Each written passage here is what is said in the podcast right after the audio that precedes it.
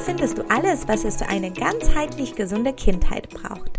Ich bin Isabella und freue mich sehr, dass du heute mit dabei bist, denn heute geht es hier in diesem Podcast erst richtig los. Wenn du mich noch nicht kennst oder dich vielleicht fragst, was es dich hier zu erwarten hat, ähm, lade ich dich ganz herzlich dazu ein, äh, dir meine Intro-Folge anzuhören. Und ansonsten würde ich sagen, los geht's und lass uns gemeinsam in die Welt des Ayurveda eintauchen. Heute möchte ich den Fokus auf die ayurvedischen Grundlagen legen und ich hoffe, du denkst ja jetzt nicht, oh Gott, wie langweilig. Ähm, ich tue mein Bestes, versprochen. ich denke nämlich nur, dass ähm, dieser Teil tatsächlich essentiell ist, damit du in den weiteren Podcast-Folgen gut mitkommen kannst. Wenn diese Basis ist nämlich super wichtig für alles weitere, was hier noch im Podcast kommt. Ich lade dich also herzlich dazu ein, auch ähm, mit einfach dabei zu bleiben. Ja, es ist also wunderbar, wenn du eine Ayurveda-Einsteigerin oder ein Ayurveda-Einsteiger bist. Es ist aber auch eine tolle Wiederholung, wenn du schon mit dem Ayurveda in Berührung gekommen bist. Ich finde, jeder hat so eine eigene Art und Weise, Sachen rüberzubringen und vielleicht ist es auch für dich was Neues dabei. Das Wort Ayurveda kommt aus der altindischen Sprache, aus dem Sanskrit und kann als das Wissen vom Leben übersetzt werden. Und wie alt genau der Ayurveda ist, kann man nicht so richtig nachverfolgen, aber die ersten gesammelten Schriften liegen bei etwa 3000 Jahren. Davor wurde tatsächlich alles mündlich übergeben. Das heißt, und eigentliche Ursprung äh, was die Jahren angeht, ist uns nicht bekannt. Aber ähm, genau das finde ich ja so faszinierend, dass das eine uralte Lehre ist, ähm, wo die Prinzipien tatsächlich bis zum heutigen Tage stimmen und umsetzbar ist. Und es wird auch sehr viel Forschung betrieben, um auch sozusagen zu beweisen, dass das, was schon ähm, mal gesagt und praktiziert wurde, tatsächlich stimmt. Heute ist es nämlich so, dass vieles, was wissenschaftlich nicht belegt und durch irgendeine Studie bewiesen wird, ähm, ja, auf viele Skeptikerohren trifft und äh, vielleicht nicht als wahr äh, angesehen wird. Und alleine aus diesem Grunde freut mich das auch, ähm, dass da auch viel geforscht wird. Und ich habe bereits in meiner Intro-Folge davon gesprochen, dass Ayurveda eine ähm, holistische Lehre beziehungsweise eine ganzheitliche Art des Betrachtens von Menschen hat. Und im Ayurveda wird der Mensch als Teil des Universums angesehen oder als Abbild der Natur. Das heißt, alle Elemente und alles, woraus die Natur und das Universum besteht, findet sich im menschlichen oder im Menschen wieder. Und zu diesen Elementen, von denen ich eben gesprochen habe, gehören Raum oder Äther, Luft, Feuer, Wasser und Erde. Es geht also immer von dem Fein ins Grobstoffliche.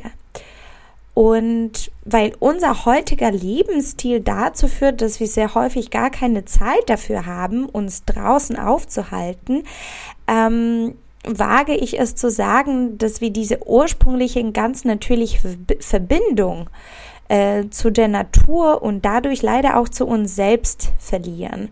Dann der Ayurveda sagt ganz klar, dass unsere Balance und unser Rhythmus von denen der Natur abhängig sind oder dass es auch unser eigener Rhythmus ist. Und heutzutage gibt es auch den interessanten oder auch erschreckenden, je nachdem, wie du es gerne sehen möchtest, äh, Begriff der Naturentfremdung aus dem englischen Nature Deficit Disorder. Und Disorder kann als ähm, eine Funktionsstörung übersetzt werden. Und es ist tatsächlich so, dass ähm, der Mangel an Naturerlebnissen im engen Zusammenhang mit den immer häufiger auftretenden Entwicklungsdefiziten äh, bei Kindern angesehen wird. Und das ist auch so ein Thema, ähm, das sich auf den ersten Blick vielleicht total banal anhören mag, aber durchaus von elementarer Bedeutung ist, ähm, was ähm, was die Entwicklung äh, der Kinder angeht, das ist ein Konzept oder ja, kommt aus der Natur, naturpädagogischen äh, Bildungsarbeit und ich persönlich finde das so wichtig, dass ich diesem Thema auf jeden Fall hier im Verlauf irgendwann eine eigene Podcast-Folge widmen möchte. Ja, und vielleicht kann eben eine der positiven Sachen in dieser eigenartigen Corona-Zeit, in der wir alle jetzt äh, leben, eben sein, dass wir dazu gezwungen werden, uns mehr ähm, in der Natur aufzuhalten, denn wie es so schön gesagt wird, nichts anderes mehr geht. Und ähm, die Natur hat für mich eine gewisse Beständigkeit und Kontinuität, die sie mit sich reinbringt. Und ich bin grundsätzlich unheimlich gerne in den Wäldern oder auch Bergen unterwegs, wenn ich so das Gefühl bekomme, dass mir alles zu turbulent wird. Und das ist genau das, worum es im Ayurveda geht. Zurück zu den Wurzeln zu gehen, sich selbst wiederzufinden und aber auch gleichzeitig, und also das ist auch das, was ich häufiger äh, beobachte, äh, die Verantwortung für unsere Gesundheit, für die Gesundheit unserer Kinder zu übernehmen. Ähm, heutzutage gibt es eine unheimlich große Menge an Informationen in Bezug auf die Ernährung, Gesundheit, den passenden Lebensstil und ich habe auch so das Gefühl, dass die Trends sich ähm, überschlagen in einem solchen Tempo, ähm, dass es bei mir zum Beispiel zu einer absoluten Überforderung kommt. Und paradoxerweise, je mehr man sich mit den Themen des gesunden Lebens beschäftigt, umso mehr Unsicherheit entsteht. Das habe ich ja auch häufiger bei meinen Patienten erlebt. Und das ist aber auch oft aufgrund der widersprüchlichen Aussagen und widersprüchlichen Empfehlungen, die da draußen zu finden sind. Und der Ayurveda holt uns eben zu unserem Ursprung zurück, nimmt diese Kompliziertheit raus und ähm, bringt uns zurück zur Logik unserer Urnatur. Denn das macht den Ayurveda so eigenartig oder ganz besonders, dass im Ayurveda jeder Mensch ganz einzigartig ist, dass jeder Mensch ähm, was anderes braucht, um in eigene Balance zu kommen, vom Klein an. Also das beginnt schon von der Geburt an. Aber zurück zu den Elementen. Ich hatte ja erwähnt, es gibt ja diese fünf Elemente, Raum oder Äther, Luft, Wasser, Feuer und Erde. Und wenn diese Elemente in einer bestimmten Mischung zueinander finden, in unseren Körpern und unseren Seelen, entstehen ganz besondere Bioenergien, die wir dann Doshas nennen. Und diese drei Doshas heißen dann Vata, Pitta und Kapha. Und vielleicht genau die drei kommen dir schon irgendwie bekannt vor. Und das, was sehr spannend ist, ist, dass in jeder Zelle unseres Körpers alle drei dieser Doshas vorhanden sind. Und aber was noch cooler ist, ist, dass jeder von uns eine ganz individuelle Zusammensetzung oder ganz individuelle Zusammenstellung dieser drei Doshas in sich trägt. Und ähm, das wird ja bei der Befruchtung schon entschieden. Also wenn die weibliche und männliche Zellen miteinander verschmelzen. Von unserer Kindheit an tragen wir also diese ganz besondere Mischung, die unsere Konstitution ausmachen, in uns. Und der Ayurveda möchte sehr gerne, dass wir genau diese eigene Konstitution herausfinden und verstehen, so dass wir dann entsprechend unserer Bedürfnisse leben und so, dass diese Doshas immer in Balance bleiben und dadurch keine Erkrankung entstehen kann. Denn laut dem Ayurveda entsteht eine Erkrankung durch eine Disbalance in der eigenen Dosha-Zusammenstellung. Und was auch sehr interessant ist, ist, dass Dosha, also Vata, Pitta oder Kapha, übersetzt krankmachender Faktor heißt. Und wie ich bereits im Intro auch erzählt habe, steht in der ayurvedischen Medizin die Prävention in einem absoluten Vordergrund. Und vielleicht kennst du das ja auch schon von, von deinen Kindern. Vielleicht hast du mehrere Kinder und das eine Kind neigt meistens zu Schlafstörungen, das andere neigt eher zum aggressiven Verhalten, das eine hat Durchfälle, das andere kann gar nicht zur Toilette. Und das ist ganz, ganz spannend, weil der Ayurveda unterscheidet da ganz genau in den Dosha-spezifischen Erkrankungen sozusagen. Und ich finde, die Natur ist da unheimlich clever. Die hat uns und unsere Kinder mit dieser ganz eigenartigen Zusammensetzung an Doshas beschenkt und sagt, du darfst jetzt beobachten, was dir gut tut. Du darfst jetzt gerne in die Achtsamkeit, in, in, in die Ruhe gehen und schauen, wie du in Balance bleiben kannst. Und ich glaube, dass es genau das ist, was wir Eltern unseren Kindern durch das Vorleben beibringen dürfen.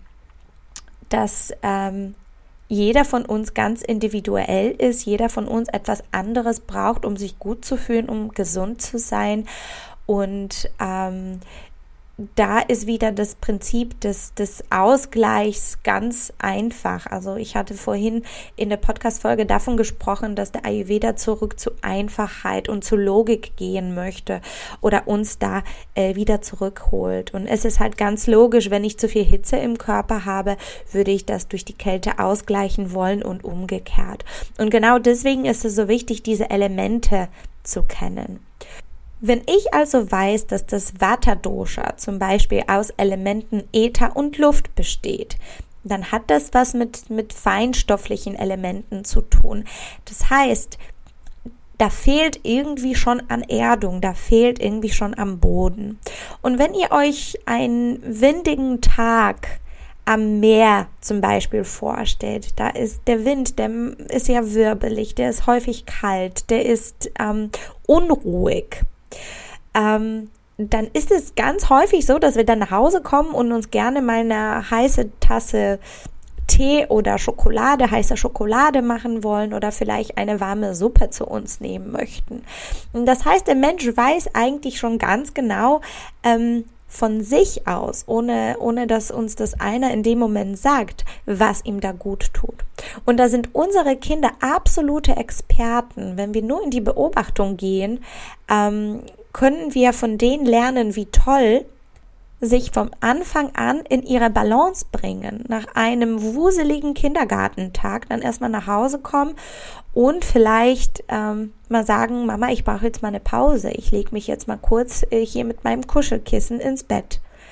Ähm, das ist etwas, wo ich finde, da dürfen wir ruhig ein bisschen mehr hinschauen. Äh, die leben uns das nämlich fantastisch vor.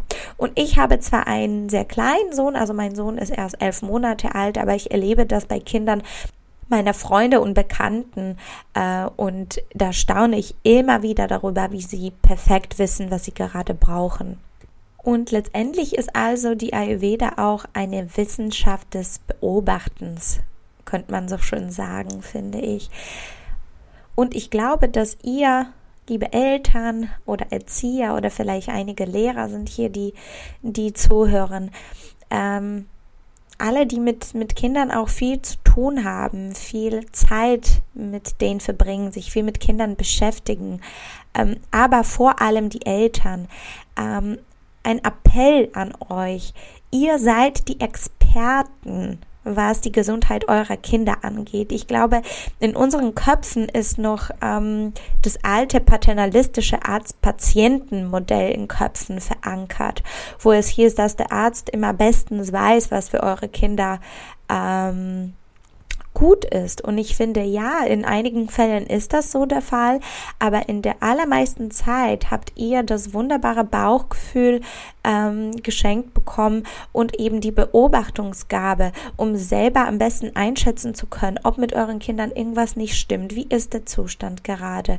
Ähm, habt ihr das Gefühl, äh, das Kind gerät gerade aus dem Gleichgewicht? Habt ihr das Gefühl, das Kind ist gerade krank und braucht ähm, vielleicht einer ärztlichen Betreuung ähm, oder nicht, egal was zum Beispiel der Thermometerwert sagt. Also mein ehemaliger Oberarzt hatte immer sehr schön gesagt, man therapiert nicht den Wert, man therapiert den Patienten. Und ich finde, dass es heutzutage auch manchmal ein bisschen abhanden, uns allen abhanden gekommen ist, dass man sich sehr häufig auf irgendwelche Tabellen und Werte fixiert und danach beurteilen möchte, wie der Gesundheitszustand des Kindes oder des Menschen insgesamt ist. Und ähm, weniger auf Bauchgefühl ähm, hört und auch weniger beobachtet. Ähm, und da wollte ich euch ein bisschen äh, Mut auf diesem Wege schicken, ähm, euch selber ein bisschen besser zu vertrauen. Ähm, wenn ihr das Gefühl habt, da stimmt was nicht, egal was der andere sagt, hört auf den Bauch und holt euch gegebenenfalls woanders Hilfe. Und ich weiß, dass es jetzt ein Ausflug in ein anderes Thema war. Mir war es aber trotzdem sehr wichtig, das zu sagen, denn ähm, auch Eltern-Empowerment oder so ein bisschen Zuspruch und Mut zu äh, geben, ist auch einer der Gründe, warum ich diesen Podcast gestartet habe. Und ähm, ich wollte auf diesem Wege das eben auch vermitteln, dass ihr euch ruhig ein bisschen mehr zutrauen dürft als Eltern, auch wenn das Gegenüber vielleicht das schulmedizinische Know-how hat. Genau, jetzt aber zurück zu den Elementen und warum ich der Meinung bin, dass es sich lohnt, mit den Doshas und mit dem Ayurveda grundsätzlich auch zu beschäftigen. Und der erste Grund ist ähm, das bessere Verständnis, das bessere Verständnis für sich selber, aber auch für die eigenen Kinder. Und da gibt es zahlreiche Beispiele aus dem Alltag, die unglaublich viel Konfliktpotenzial in sich tragen. Ähm, und zum Beispiel, ähm, wenn du dir wünschst, dass dein Kind schnellstmöglich angezogen ist und fertig, um das Haus zu verlassen. Und es gibt einfach diese ganz gemütlichen Kinder, die nicht aus dem Quark kommen.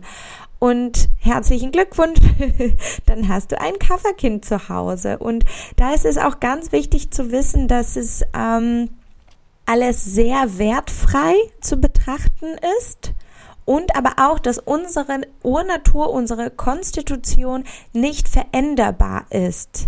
Das heißt, auch mehr Druck wird dabei nicht helfen.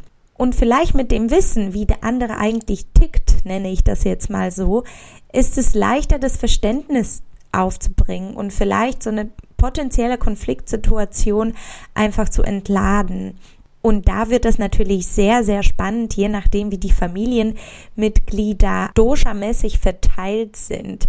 Da werde ich sicherlich auch noch eine Podcast-Folge dazu machen.